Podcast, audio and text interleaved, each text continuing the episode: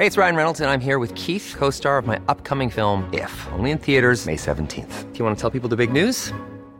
All right, I'll do. Sign up now and you'll get unlimited for $15 a month in six months of Paramount Plus Essential Plan on us. Mintmobile.com slash switch. Upfront payment of $45 equivalent to $15 per month. Unlimited over 40 gigabytes per month. Face lower speeds. Videos at 480p. Active Mint customers by 531.24 get six months of Paramount Plus Essential Plan. Auto renews after six months. Offer ends May 31st, 2024. Separate Paramount Plus registration required. Terms and conditions apply if rated PG. Bueno, y el presidente Andrés Manuel López Obrador anunció una gira de trabajo para esta semana por varios estados de la República, entre ellos Jalisco, Guanajuato y Colima, en los que señala pues que la situación es difícil por la violencia, por la delincuencia, y vamos a platicar precisamente con José Ignacio Peralta, gobernador de Colima, quien saludamos esta mañana. Eh, José Ignacio Peralta, buenos días, gracias por tomar la llamada. Muchas gracias, Sergio, Lupita, muchas gracias, muy buenos días, les agradezco la oportunidad de esta entrevista, estamos aquí a sus órdenes. Buenos días. Eh, Colima, Colima ha sido uno de los estados más afectados por la violencia en los últimos tiempos. ¿Qué, eh, ¿Cuál es el panorama que vas a presentar al presidente de la República? Eh, ¿Qué se está haciendo? ¿Qué podemos esperar para los próximos tiempos? Bueno, les vamos a decir eh, cuál es la perspectiva, la visión, la información que tenemos. El presidente está muy enterado, él ve el panorama nacional en el grupo de coordinación en el que él se reúne todos los días, como lo hacemos aquí en lo local. Eh, Colima tiene una problemática, eh, pues es diversa, es diversa, es parte de un fenómeno nacional, regional.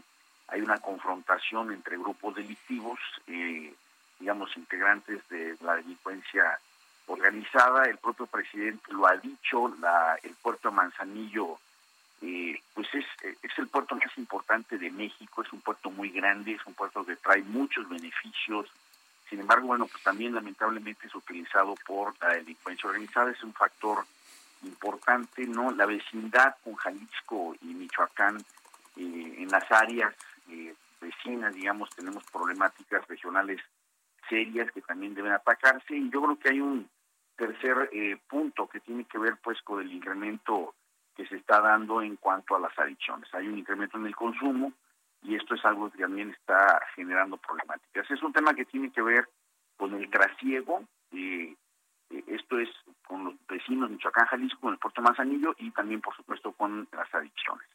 Eh, José Ignacio, se explicó que eh, se va eh, a trabajar, se va a hacer esta reunión y se va a trabajar de manera coordinada con las autoridades estatales. ¿No se ha venido trabajando de manera coordinada o cómo se han venido ustedes, pues, poniendo de acuerdo para enfrentar esta situación? A ver, sí hay coordinación eh, todos los días, todos los días, es decir, de lunes eh, a domingo tenemos la reunión del grupo de coordinación Ahí se hace un análisis de qué es lo que está pasando en el escenario delictivo. Participamos todas las instituciones federales y estatales. Tal vez pudiera eh, comentarse que con la, coordinación con los municipios sí es diferente. Eh, en algunos municipios es muy buena, en algunos otros no tanto, no hay el mismo nivel de compromiso, pero con eh, las autoridades federales hay muy buena coordinación, con la Secretaría de Marina, excelente coordinación con la Secretaría de la Defensa Nacional, la Guardia Nacional y las diferentes instancias como la Fiscalía General de la República, la Fiscalía Estatal, por supuesto, que son entes autónomos, está en todas las áreas de inteligencia, en fin. Eh, de que hay coordinación, hay coordinación, eh, ahí se hacen eh, por los análisis, las estrategias, las, los operativos conjuntos y ahí se evalúan en los operativos si se están logrando los resultados eh, que se están buscando o si necesitamos hacer replanteamientos. Pero de que hay coordinación, eh, sí, sí lo hay. Eh, ex exactamente qué, qué, podemos esperar para el futuro, qué se está haciendo en Colima, qué tanto apoyo necesitan del gobierno federal, qué tanto puede enfrentar este reto el propio gobierno de Colima. Bueno, sí hay muchos temas en los que se puede trabajar, necesitamos profundizar todas las áreas de inteligencia, es mucho más efectivo eh, desarticular eh, redes de lavado de dinero que hacer persecuciones policíacas en la calle para tener golpes certeros que permitan avanzar en el establecimiento de un Estado de Derecho y de la paz y la armonía que exigen eh, todos los ciudadanos, ¿no? Encontrar blancos prioritarios. Esa parte es complicada en Colima. Los principales jefes de la delincuencia organizada que inciden, que toman decisiones, que tienen efectos positivos, digamos, negativos en el ambiente de seguridad, eh, no operan en Colima. Ellos toman decisiones desde otros lados de la República y eh, nos generan un problema serio de seguridad en el Estado. Sin embargo, pues no los podemos agarrar porque ni siquiera están este, en, en Colima. ¿no? En fin, hay una serie de cuestiones que sí se puede avanzar en el escenario nacional. Mucho de lo que sucede en Colima tiene una lógica regional, incluso nacional, y nosotros como autoridades locales pues no podemos actuar fuera de nuestras fronteras eh, en materia pues de seguridad. Ahí es donde entra la coordinación con otras entidades y sobre todo con quien tiene la responsabilidad nacional, que es el gobierno de la República. Eh, eh, gobernador, ¿quiénes son los que están eh, eh pues eh, presentes? ¿Qué, ¿Qué, cárteles han llegado? Porque pues se hablaba antes de algunos grupos criminales, pero ahora se habla de la presencia de cárteles en esta zona.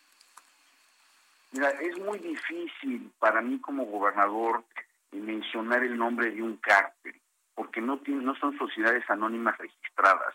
Se les conoce pues como, digamos, eh, popularmente se les se les da un nombre. Yo no tengo pues una, escritura que, que, establezca cuál es el nombre de este cártel y, y, por lo tanto pues para mí simplemente son organizaciones delictivas y grupos delincuenciales que están fenómenos antisociales que están violando la ley, ¿no?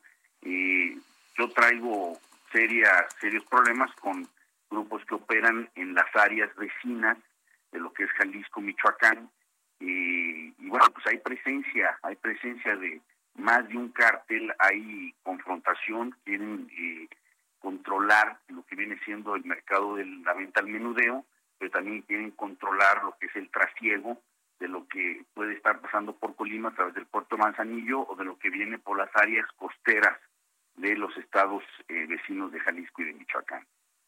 Muy bien. Yo quiero agradecerte, Nacho Peralta, gobernador de Colima, el haber conversado con nosotros. Muchísimas gracias, Sergio Lupita. Les agradezco esta oportunidad y quedo a la orden para futuras entrevistas. Gracias. Hasta luego. Muy buenos días.